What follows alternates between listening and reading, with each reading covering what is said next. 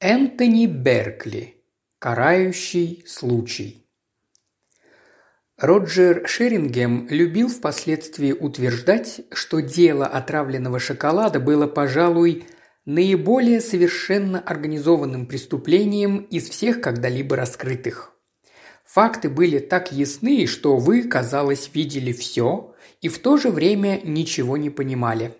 Метод был настолько обнажен, что вы сразу ухватывали наиболее существенное, но не могли ухватить ничего.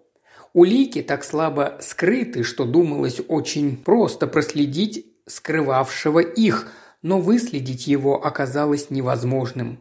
И несмотря на вмешательство несчастного для убийцы случая, это дело должно быть причислено к классическому списку таинственнейших преступлений. Вот как изложил это дело Роджеру главный инспектор Морсби через неделю после начала дознания – во вторник, 15 ноября, около половины 11 утра, сэр Уильям Ауструфер вошел согласно неизменной привычке в свой клуб на Пикадилли, один из наиболее блистательных клубов, и спросил, есть ли для него письма. Швейцар вручил ему три письма и небольшую посылку. Сэр Уильям проследовал в комнату отдыха к излюбленному месту у камина – Несколько минут позже сюда же зашел другой клубмен, мистер Грэхэм Берсфорд. Его тоже ждала корреспонденция. Присев у камина, он кивнул сэру Уильяму, не заговаривая с ним. Джентльмены были мало знакомы и едва ли когда-нибудь обменивались больше, чем дюжиной слов. Мельком пробежав письма, сэр Уильям вскрыл посылку и захрюкал от негодования. В ответ на удивленный взгляд Берсфорда сэр Уильям протянул бланк, найденный в посылке. Скрывая улыбку, поведение сэра Уильяма было вечным источником развлечения других членов клуба. Берсфорд прочитал бланк. Крупная шоколадная фирма Мессон и сыновья сообщала, что Выпуская в продажу новый сорт конфет с ликером, она заинтересована в оценке качества этих конфет. Не окажет ли сэр Уильям честь принять прилагаемую двухфунтовую коробку и сообщить фирме свой искренний отзыв? «Они что, принимают меня за девицу легкого поведения?» – возмущался сэр Уильям. «Как бы не так, писать отзыв об их дурацком шоколаде, будь они прокляты. Я презираю их наглую саморекламу. Этот стиль бесстыдного поведения недопустим в нашем обществе». «Ничего, их принесло не таким уж плохим ветром», – стал его успокаивать Берсфорд. «Знаете, эти конфеты напомнили мне кое-что. Вчера мы были с женой в театре. Я прозакладывал коробку шоколада против сотни папирос что она до конца второго акта не угадает, кто злодей в пьесе, но она угадала. Я проиграл пари. Вы видели проломленный череп? Недурной спектакль. Сэр Уильям не видел спектакля, о чем и сообщил по-прежнему яростно. «Вам нужна коробка конфет?» – спросил он уже спокойнее. «Да возьмите эту, я в ней не нуждаюсь». Сперва Берсфорд вежливо отказался, но затем, к большому своему несчастью, взял конфеты. Деньги, сэкономленные на этом, не значили для него ничего. Он был богат, но он избавился от заботы ехать в магазин за проигранными конфетами. По счастливой случайности ни обертка посылки, ни обращение фирмы не были уничтожены. Сэр Уильям бросил их у каминной решетки, а педантичный швейцар водворил в мусорный ящик, где их и нашла впоследствии полиция. Среди трех главных персонажей будущей драмы сэр Уильям без сомнения был самым характерным. Пятидесятилетний джентльмен, он выглядел со своим цветущим красным лицом и плотной фигурой типичным сельским помещиком феодальных времен. Его поведение, особенно в отношении жены, тоже соответствовало традициям наглого распущенного баронета. В сравнении с ним Берсфорд был малопримечательным человеком, невысокий, смуглый, не лишенный привлекательности мужчина лет 35, сдержанный и немногословный. Отец оставил ему хорошее состояние, но активная деятельность не была в характере Грэхэма, и он принимал участие лишь в ряде финансовых операций. Деньги к деньгам. Грэхэм Берсфорд наследовал деньги, сам наращивал капиталы и женился на деньгах. Дочь ливерпульского судовладельца имела почти полмиллиона собственного капитала. Впрочем, финансы в этом браке не имели значения. Грэхэм был влюблен и женился бы, говорили друзья, даже если бы она не имела ни фартинга. Мыслящая, образованная девушка, не настолько молодая, чтобы ее характер не имел времени сформироваться. Ей было 25 лет, когда три года назад она вышла замуж за Берсфорда. Она явилась для Грэхэма идеальной подругой жизни.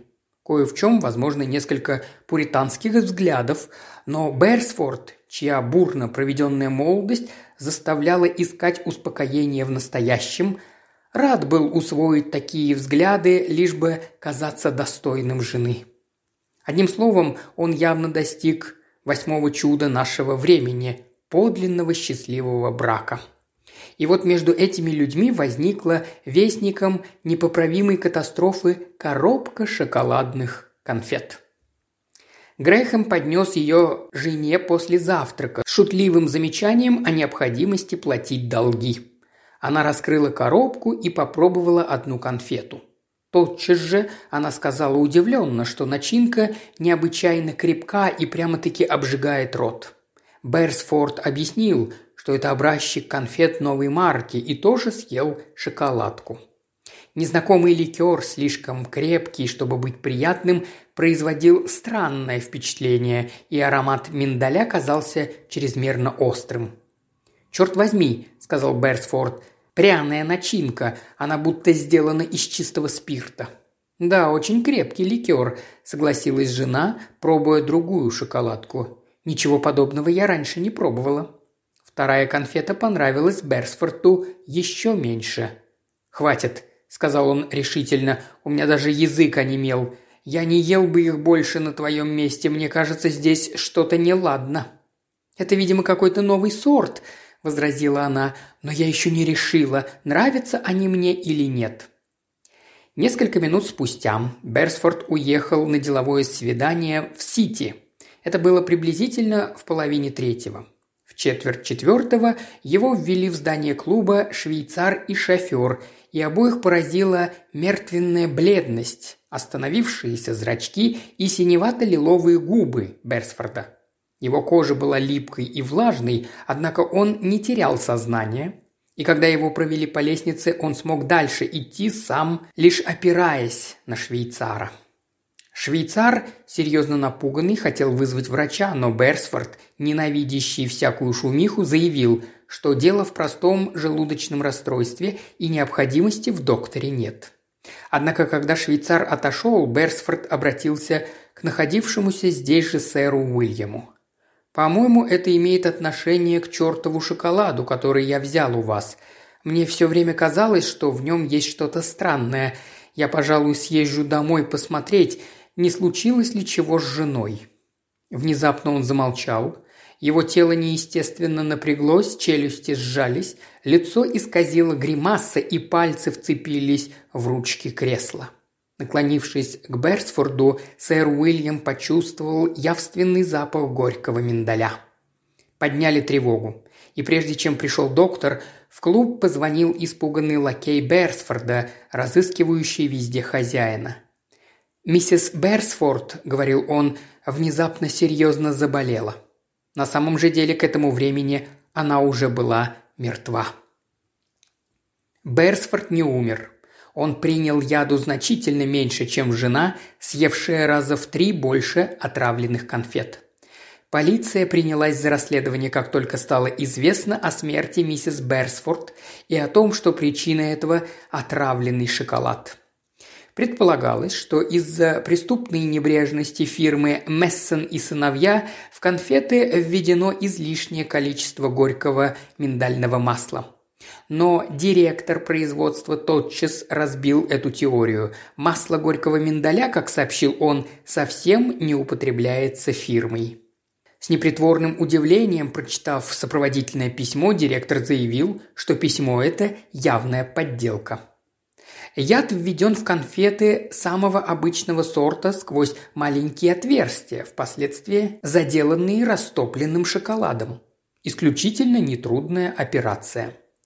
Инспектору стало ясно, что кто-то сознательно покушался на жизнь сэра Уильяма Ауструфера. Скотланд-Ярд удвоил энергию. Шоколад был послан на экспертизу, сэр Уильям допрошен, так же как уже пришедший в сознание Берсфорд. Доктор настоял, чтобы известие о смерти жены было временно скрыто от него. При слабости отравленного потрясение могло иметь роковые последствия. Ничего более или менее способствующего расследованию больной сообщить не мог. Сэр Уильям также не мог разъяснить тайны или хотя бы сообщить, имел ли кто-нибудь основание покушаться на его жизнь. Экспертиза выяснила любопытную подробность. Не масло горького миндаля, а нитробензол, схожее вещество, употребляемое в производстве анилиновых красок, оказался ядом, введенным в конфеты. Отрава была примешана к начинке каждой конфеты верхнего ряда. Шоколадки внизу отравлены не были. Остальные нити казались не ведущими никуда. Фирменный листок, приложенный к посылке, был опознан типографщиком Мертоном, но ничто не показывало, как этот бланк попал в руки убийцы. То, что края листка слегка пожелтели, указывало на очень давнее происхождение. Пишущую машинку, на которой писалось обращение, конечно, нельзя было отыскать. По обертке, куску обычной плотной бумаги с фамилией сэра Уильяма, написанной печатными буквами, было трудно определить что-либо, кроме того, что посылка отправлена из почтового отделения на Саутхэмптон-стрит между 8.30 и 9.30 в предшествующий преступлению вечер. Одна вещь была совершенно ясна – тот, кто покушался на жизнь сэра Уильяма, сделал все возможное, чтобы не поплатиться за это собственной жизнью. А теперь вы знаете столько же, сколько и мы, мистер Шерингем, заключил свой рассказ Морсби. А если вы сможете сказать, кто послал шоколад сэру Уильяму, значит мы знаем много меньше вас. Роджер задумчиво кивнул. Это скверное дело. Только вчера я встретил человека, учившегося вместе с Берсфордом. Он говорит, что бедняга совершенно сломлен смертью жены. Я бы хотел, чтобы вы нашли пославшего шоколад. Я сам этого хочу», – сказал Морсби уныло. «Кто бы это мог быть?» – размышлял Шерингем. «Как, например, насчет покушения из ревности? Частная жизнь сэра Уильяма не кажется мне незапятнанно чистой. Осмелюсь сказать, у него порядочно старых любовных историй, не говоря уже о теперешних связях. «Это то, о чем я подумал в первую очередь, мистер Шерингем», – воскликнул Морсби. «Никто, кроме женщины, не придумает послать яд в шоколадных конфетах. Мужчина послал бы скорее бутылку отравленного виски». «Это веский аргумент, Морсби», – размышлял Шерингем. «А сэр Уильям ничем не помог вам?» «Не помог или не хотел помочь», – заявил Морсби. «Сначала мне казалось, что он подозревает какую-то женщину, но теперь я так не думаю». «Хм, не напоминает ли вам что-либо это дело?» – спросил Шерингем. «Не послал ли однажды некий сумасшедший отравленный шоколад самому начальнику полиции?» «Хорошо, задуманное преступление всегда находит подражателей». Морсби просиял – Удивительно, что я сам пришел к такому же заключению. Насколько мы знаем, ни одна душа не заинтересована в смерти сэра Уильяма с точки зрения мести, денег и тому подобного. Я готов думать, шоколад послала какая-нибудь сумасшедшая, политическая или религиозная фанатичка, даже не знающая сэра Уильяма лично.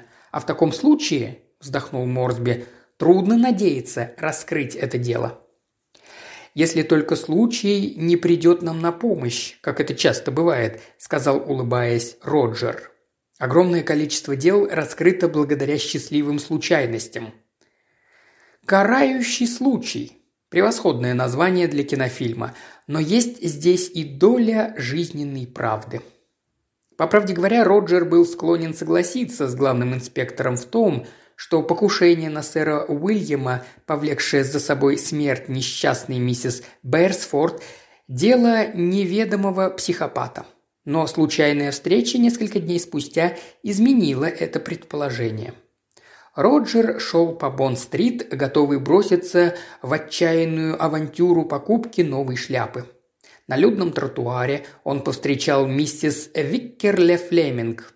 Миссис Виккерле Флеминг, маленькая, богатая, изысканная вдовушка, при каждой возможности преследовала Роджера своим вниманием. И она была болтуньей – она говорила, говорила, а Роджер, очень любивший говорить сам, не мог выносить этого в других. Он попытался пересечь улицу, но не мог пробраться сквозь поток экипажей и был пойман.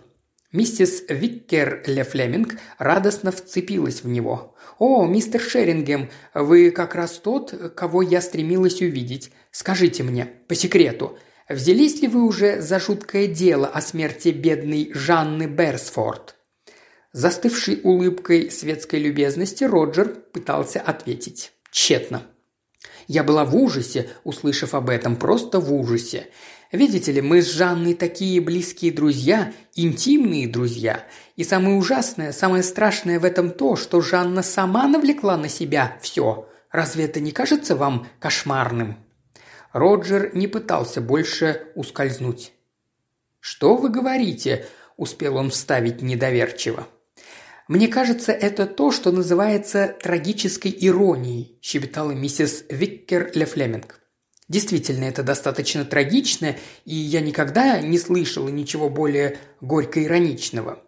Вы знаете, конечно, о пари, которое было у Жанны с мужем, и о том, что она выиграла коробку конфет – и если бы не это, сэр Уильям никогда не передал бы ему отравленного шоколада, и она не съела бы конфет и не отравилась бы, и была бы жива.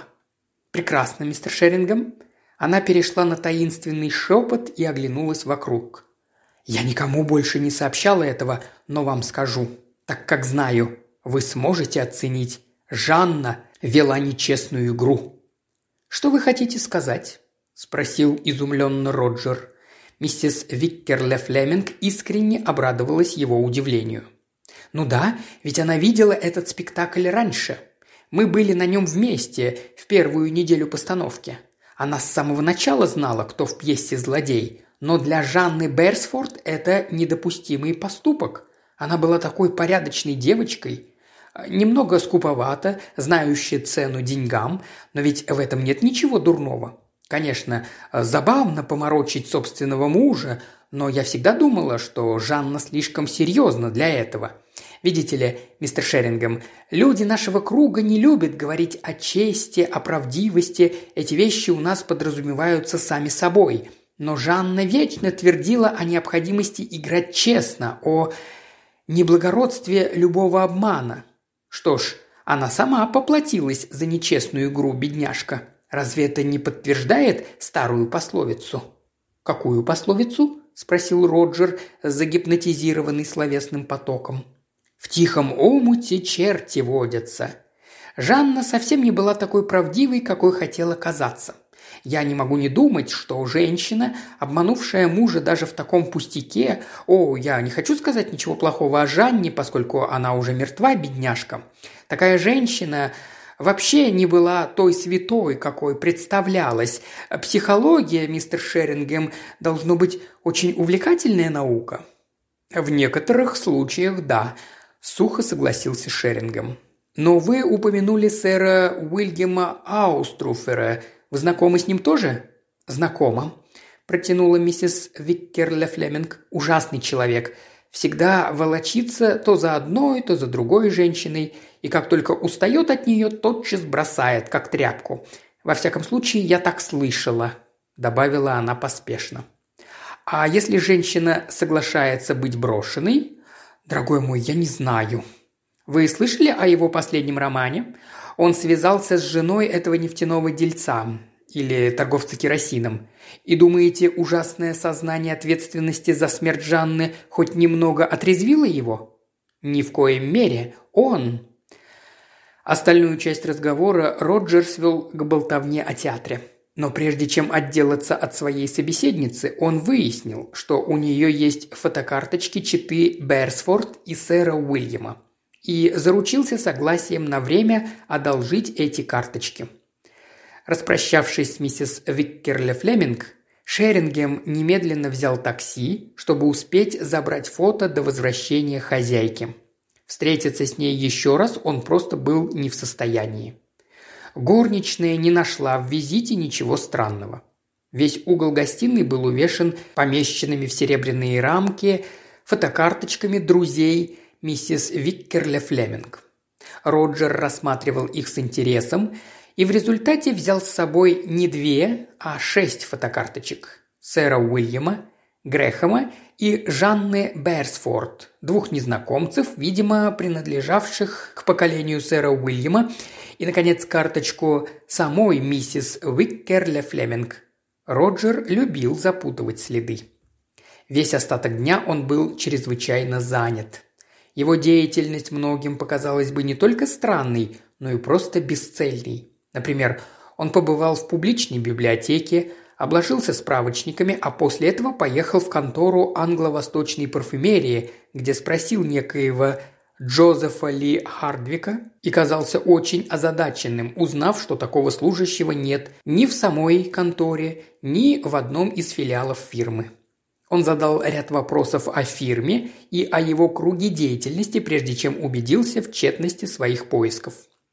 Затем он направился в Вилл и Вильсон, знаменитое учреждение, охраняющее интересы промышленников и дающее советы по вложению капиталов – он представился в маклерской конторе будущим клиентом фирмы, желающим вложить капитал в верное дело, и заполнил для специального запроса бланк под заголовком «Особо секретно».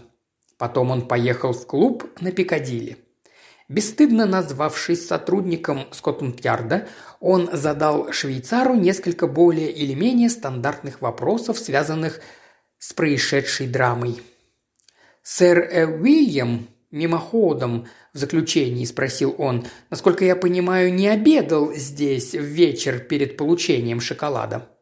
Оказалось, Роджер не угадал. Сэр Уильям обедал в клубе, имея обыкновение обедать здесь точно три раза в неделю. «Но я определенно знаю, что сэр Уильям в тот вечер не был в клубе», – настаивал Роджер. Однако швейцар по-прежнему утверждал обратное – его поддержал призванный на помощь официант. Сэр Уильям в тот вечер не покидал рестораны до девяти часов. Он сидел в клубе и позже, вспомнил официант, носивший ему после обеда виски. Затем Роджер отправился в типографию Мертона. Казалось, он хочет дать заказ на бланке специального образца. Симпатичные девушки, принимавшие заказы, он описывал эти бланки с утомительным многословием. Девушка подала ему образцы заказов и попросила самого посмотреть шрифты. Склонившись над кипой образцов, Роджер начал болтать. Ему рекомендовал Мертона близкий друг, фотокарточка которого как раз сегодня при нем. Не странное ли это совпадение? Девушка согласилась, что совпадение действительно странное. «Он сам заходил к вам два дня тому назад», – траторил Роджер, вынимая фотографию из кармана. «Узнаете его?» Девушка взглянула безо всякого интереса. «Да, я вспоминаю. Так это ваш друг. Он тоже, кажется, заказывал бланки». Из типографии Роджер отправился обедать. Затем стал бродить по улицам, не находя покоя. Он шел, глубоко задумавшись, пока не очутился возле театра «Империал». Взглянув на афишу проломленного черепа, он увидел, что спектакль начинается в половине девятого. До начала десять минут. Нужно же как-нибудь убить вечер. Он вошел в театр. На следующее утро, очень рано для себя, Роджер очутился в Скотланд-Ярде. «Морсби», – сказал он без предисловий, – «сделайте для меня кое-что. Можете вы разыскать водителя такси, взявшего пассажира в районе Пикадилли около 10 минут 10 вечером накануне дня преступления и отвезшего его на Саутхэмптон-стрит? И второго, кто несколько минут спустя отвез пассажира в обратном направлении. Возможно, было использовано одно и то же такси в оба конца, но я в этом сомневаюсь. Так или иначе, поможете мне?» «К чему это, мистер Шерингем?» – спросил подозрительно Морсби. «Чтобы разбить одно интересное алиби», – безмятежно ответил Роджер. «Кстати, я уже знаю, кто послал сэру Уильяму этот шоколад. Позвоните мне, когда разыщете шофера». Он покинул Морсби, остолбеневшего от удивления. Остаток дня Роджер провел в поисках подержанной пишущей машинки – Ему нужна была машинка марки «Гамильтон 4». Когда продавцы предлагали другие системы, он решительно отказывался. Один друг рекомендовал мне именно «Гамильтон 4». Такую машинку он приобрел недели три тому назад. Может быть, он купил ее как раз в вашем магазине? Нет? Вы не продавали «Гамильтон 4» уже в течение нескольких месяцев? Как странно. Но в одном магазине был недавно продан «Гамильтон 4». К половине пятого Роджер вернулся домой. Вскоре позвонил Морсби. «Четырнадцать таксистов топчутся у меня в кабинете. Что вы намерены делать с ними?» «Задержите их, пока я не приду», – с достоинством ответил Роджер. Свидание со всеми четырнадцатью было очень коротким. Каждому Роджер предъявил фотокарточку, держа ее так, чтобы не видел Морсби, и спрашивал, Помнит ли шофер такого пассажира? Девятый без колебаний опознал пассажира.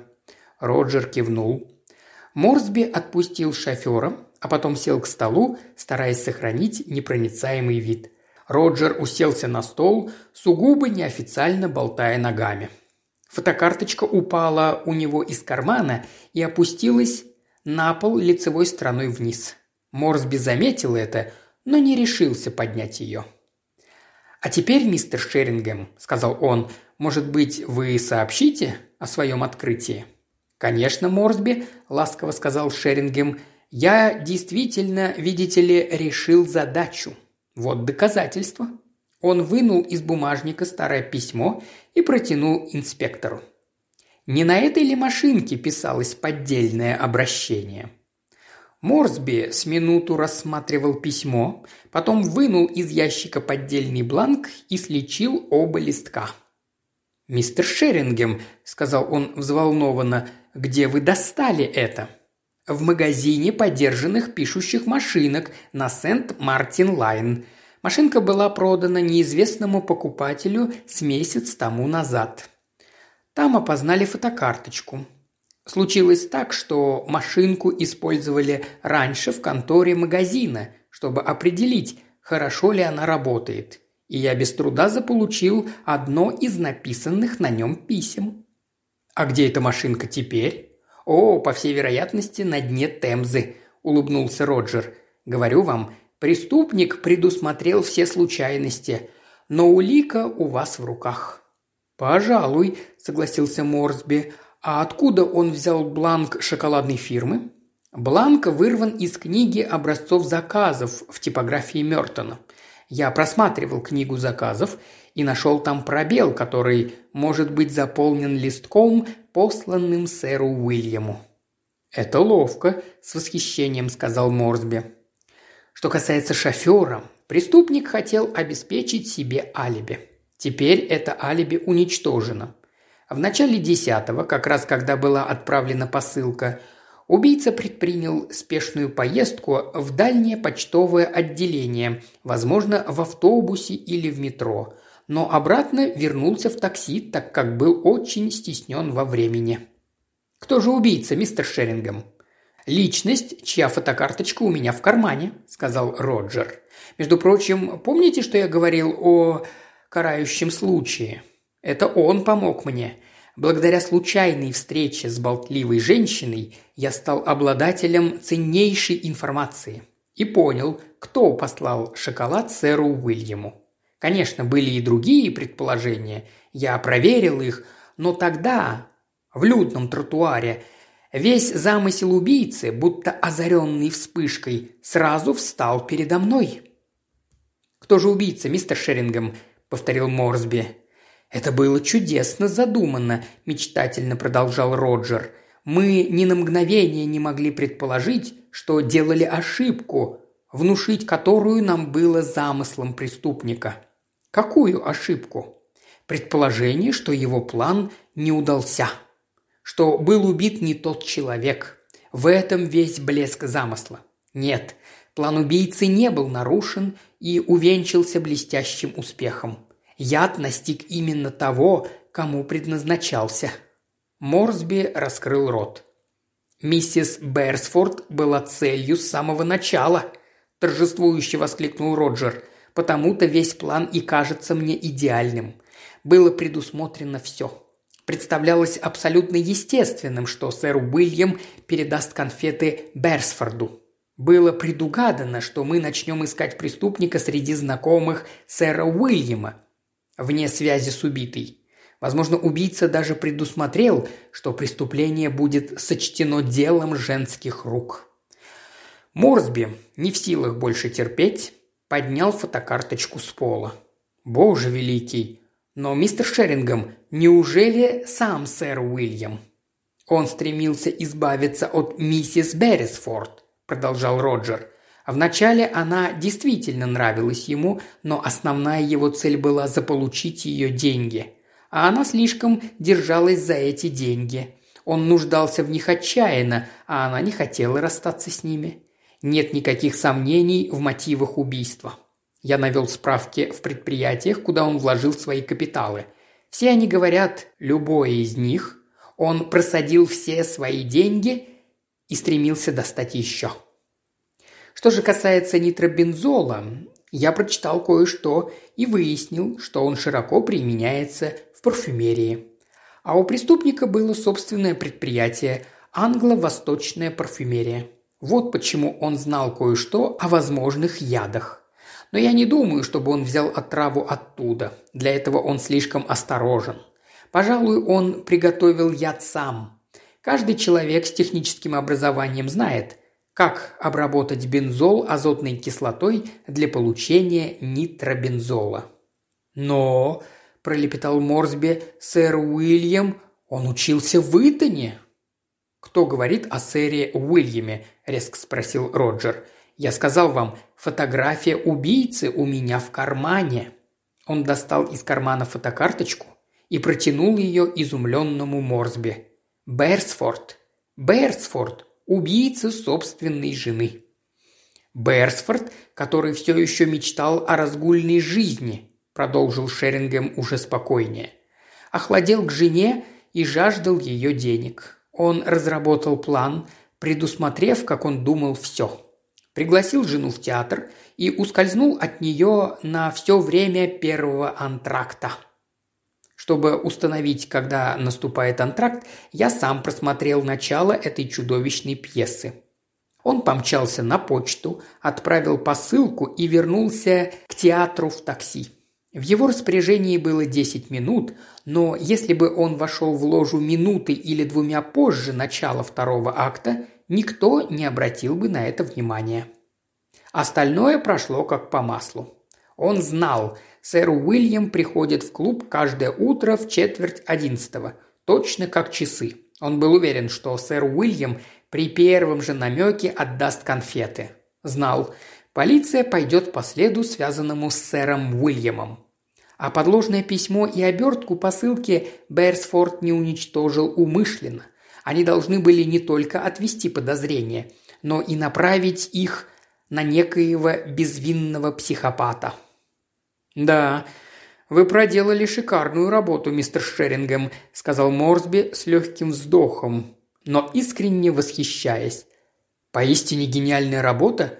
Но что это за вспышка в словах той леди, сразу раскрывшей вам суть дела? О, это скорее не то, что она сказала, а то, что я услышал между ее слов. Она сказала, миссис Берсфорд солгала мужу, заключая с ним пари. Зная, какого типа женщиной была покойная, я счел такой поступок с ее стороны психологически невозможным. Следовательно, никакого пари не было. Берсфорд лгал, значит, он хотел получить конфеты по какой-то другой причине. Кроме того, рассказ о пари мы слышали из уст только самого Берсфорда. Думаю, он не расстался в тот день с женой, пока она не съела по меньшей мере шести шоколадок. Более чем смертельную дозу. При этом, понятно, он съел немного и сам. Несомненно, умнейший ход. Морсби встал. «Прекрасно, мистер Шерби, я очень обязан вам. Теперь я сам закончу это дело». Он почесал затылок. «Карающий случай, говорите? Но ведь какую богатую возможность Берсфорд предоставил этому случаю?» Предположите, что сэр Уильям все-таки не отдал бы конфет. Предположим, он оставил бы шоколад себе. Угостить одну из своих дам? Роджер насмешливо фыркнул. В этот момент он прям-таки гордился Берсфордом. «Что вы, Морсби, тогда вообще не было бы никаких последствий. Вы все-таки обязаны отдать должное моему клиенту. Не думаете ли вы, что он действительно послал сэру Уильяму отравленные конфеты?» «Конечно нет. Он послал совершенно безвредные и подменил их уже по пути домой. Черт возьми, он совершенно не собирался уступить дорогу случаю. «Если», – добавил Роджер, – «случай здесь вообще подходящее слово».